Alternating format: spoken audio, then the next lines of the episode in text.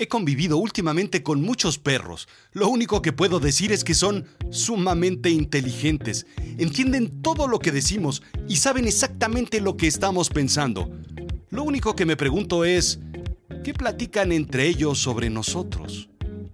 Simplemente, ¡wow! Yo soy Rodrigo Job y esto es Azul Chiclamino, la realidad de lo absurdo.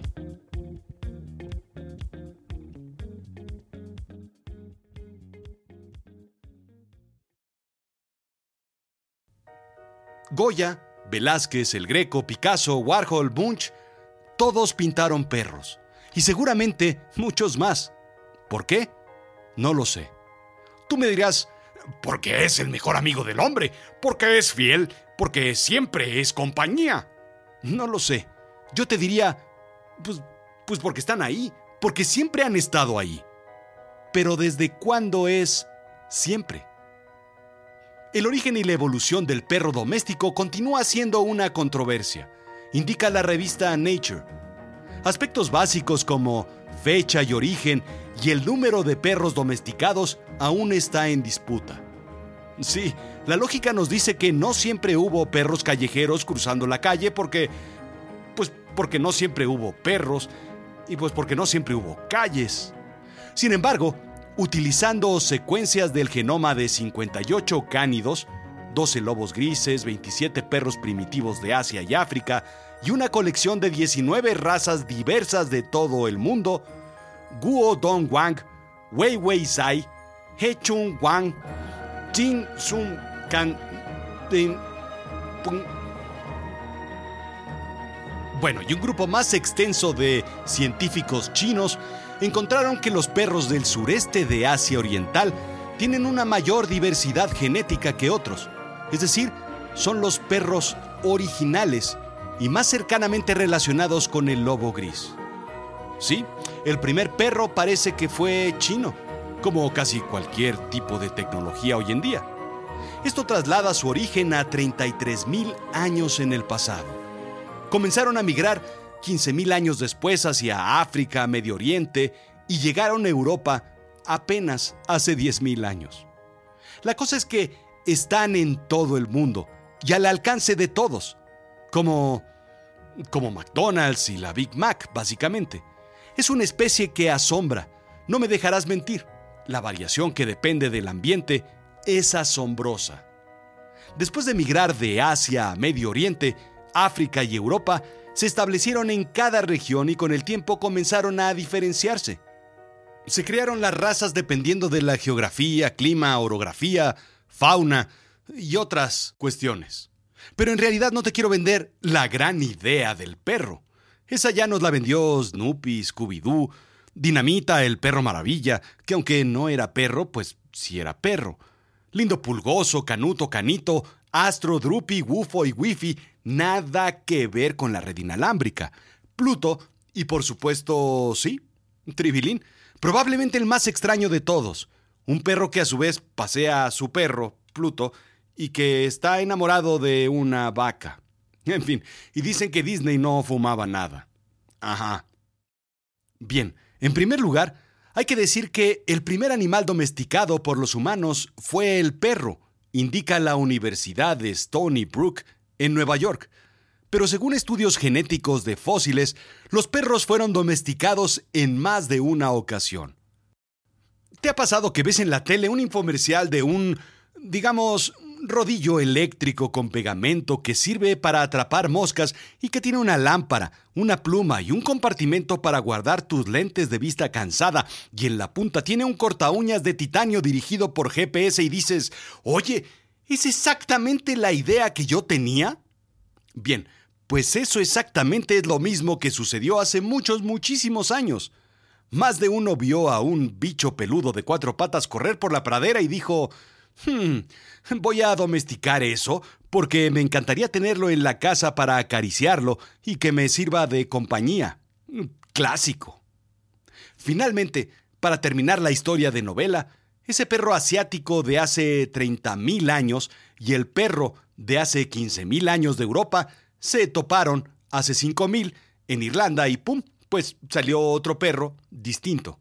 Se confirma la teoría que durante la era de bronce, gente que viene de Asia se establece en Europa, sí, con perros. Pero la pregunta que nos compete es, ¿en qué momento el perro comenzó a ser perro? La historia cinematográfica plantea en primer plano un lobo herido y a la lejanía un hombre acercándose. El hombre se hinca ante el animal sangrando, lo cura haciéndose su amigo de por vida. Fin, cierra cortinilla, créditos, se enciende la luz del cine y todos se van porque parece ser que esta no es la historia correcta. Otra teoría es que un hombre, por ahí de la época de la agricultura, capturó unos cachorros de lobo, los cuidó como mascotas y gradualmente se hizo la domesticación, un poco más tipo Game of Thrones, si me entiendes. Sin embargo, indica Brian Hare del Carnegie Cognition Center de la Universidad de Duke, es poco probable que el primer animal domesticado hubiera sido un carnívoro competidor del hombre. Se sabe que el hombre en realidad acabó con todos los carnívoros que existían hace más o menos 43.000 años, como gatos dientes de sable, hienas gigantes, etc., indica Hare para National Geographic. Si eran más grandes y más fuertes, pero el hombre ya era más hábil para cazar en ese entonces. Por otro lado, el último lobo de Inglaterra, por ejemplo, fue exterminado por orden de Enrique VII en el siglo 16. Para 1930 ya no había lobos en 48 estados de los Estados Unidos de Norteamérica. Digamos que el hombre pues no es muy amistoso con el bichito aullador. Lo más probable es que fueron los lobos los que se nos acercaron y no al revés, concluye Hare. ¡Qué volé! Mientras hurgaban en la basura al borde de los asentamientos humanos, los lobos audaces pero agresivos habrían sido asesinados por los humanos los lobos audaces y amigables habrían sido tolerados. Así, del lobo derivó el perro. Comenzaron a tener colas alegres y orejas caídas, pelo de colores y manchas diversas, y poco a poco el lobo dejó de parecerse a su ancestro lobo agresivo. El lobo dejó de ser lobo. Su psicología también cambió. Logró entender al hombre como ningún otro animal. ¿Te das cuenta? Ni siquiera existe esa relación con el chimpancé, nuestro pariente más cercano. Los perros, además de adaptarse al medio ambiente y al hombre, se adaptaron a sus actividades para ayudarle a la cacería, a buscar la presa, al pastoreo, para avisar si un depredador llegaba a la aldea, por supuesto para la compañía e incluso, aunque no suene muy agradable, como fuente de alimento en caso de emergencia. Pero déjame decirte algo espectacular. Después de que los lobos cambiaron sus colas, orejas y pelo, así como su psique, también cambiaron a nivel muscular. El cambio más espectacular desde mi punto de vista es la anatomía de las cejas. Sí, un mínimo músculo facial hizo toda la diferencia. Lograron readaptar sus caras para relacionarse con el hombre. Y tú me dirás, ¡Woof! Y yo te diré, ¡Guau! Julian Kaminsky, psicóloga de la Universidad de Portsmouth, en Reino Unido, hizo un estudio muy perrón. Las cejas, en los humanos, juegan un papel sumamente importante en la comunicación. Utilizarlas sin hablar comunica y bastante. Por eso, ah, por eso es que es tan peligrosa la depilación y el tatuaje de cejas. Terminas hablando chino con la cara, cuando ni chino hablas, ni chino te entiendes. Como dijo Chen Kai, ¿Chichabe? En un fantástico estudio, Kaminsky analizó los factores que contribuyen a la adopción de los perros. El movimiento de las cejas del perro hacia arriba y hacia adentro es un factor primordial para ser adoptados más o menos rápido, indica National Geographic. Jamás se pensó que algo tan pequeño como el movimiento de cejas tuviera un efecto tan impactante en los humanos. Conexión. Y a decir verdad, es mutuo. El estudio llevó al análisis muscular de varias razas de perros y de lobos. Los lobos no tienen desarrollado ese músculo como los perros. Incluso el husky siberiano, el más antiguo y cercano a los lobos, tiene ese músculo sumamente desarrollado. El músculo elevado del ángulo medial ocular. Este músculo expone el blanco de los ojos del perro, haciendo que se parezcan a los humanos. Sí, sé lo que estás pensando. Supercan, pero en el original. Yo lo que digo es, los pájaros desarrollaron su capacidad de puntería para cagarte en el traje recién salido de la tintorería, en el coche recién lavado o en la cabezota para comunicarse inteligentemente con nosotros. Los perros evolucionaron sus músculos faciales, al igual que las aves evolucionaron sus... sus esfínteres voladores. Sí, la evolución al servicio de la comunicación. ¿Es el perro el mejor amigo del hombre? Sí. Bueno, después del hombre mismo, que es el mejor amigo del hombre, claro está. Lo es desde...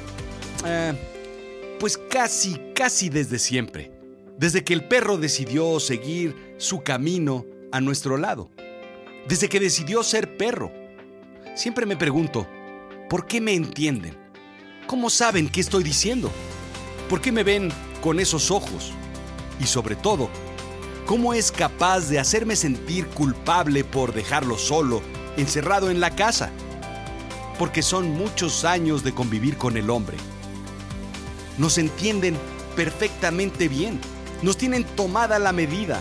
No saben chantajear, manipular, extorsionar, pero también nos saben cuidar y defender. Snoopy lo dijo muy claro. Mientras menos quieras, más amas.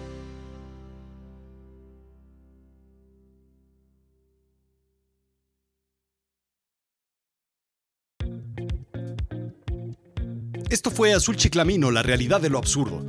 Yo soy Rodrigo Job. ¿Te quedaste con dudas de referencias? Visita www.azulchiclamino.com y encuéntralas en la sección blog junto con el transcript de los episodios. Sígueme en Twitter, Instagram, Facebook y ahora nuevo y distinto contenido en YouTube. Asegúrate de calificar este podcast con 5 estrellitas en iTunes, porque pues porque de eso vive este podcast. Recomienda Azul Chiclamino a tus conocidos y recuerda que estamos en iTunes, Apple Podcasts, Spotify, SoundCloud y en muchos sitios más. Quiero saber qué opinas. Mándame un mensaje. Explícame qué estás pensando. Gracias.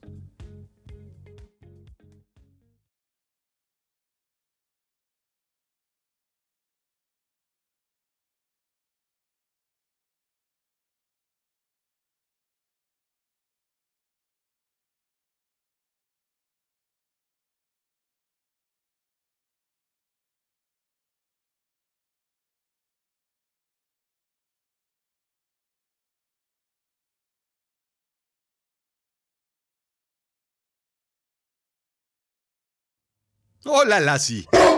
¿Qué pasa, Lassie? Algo pasa, ¿verdad? Sí, me temo que algo pasa. Exacto, algo quieres decirme. Ajá. ¿Es el abuelo? Entonces es Timmy. Algo le pasó a Timmy. Timmy cayó en el pozo. ¿Es el cartero? Ya sé, hay una fuga tóxica en el río. ¿Qué? ¿Una fuga del núcleo en el primer reactor de la planta nuclear? Ah, el baño. Solo quieres ir al baño. Sí, vamos.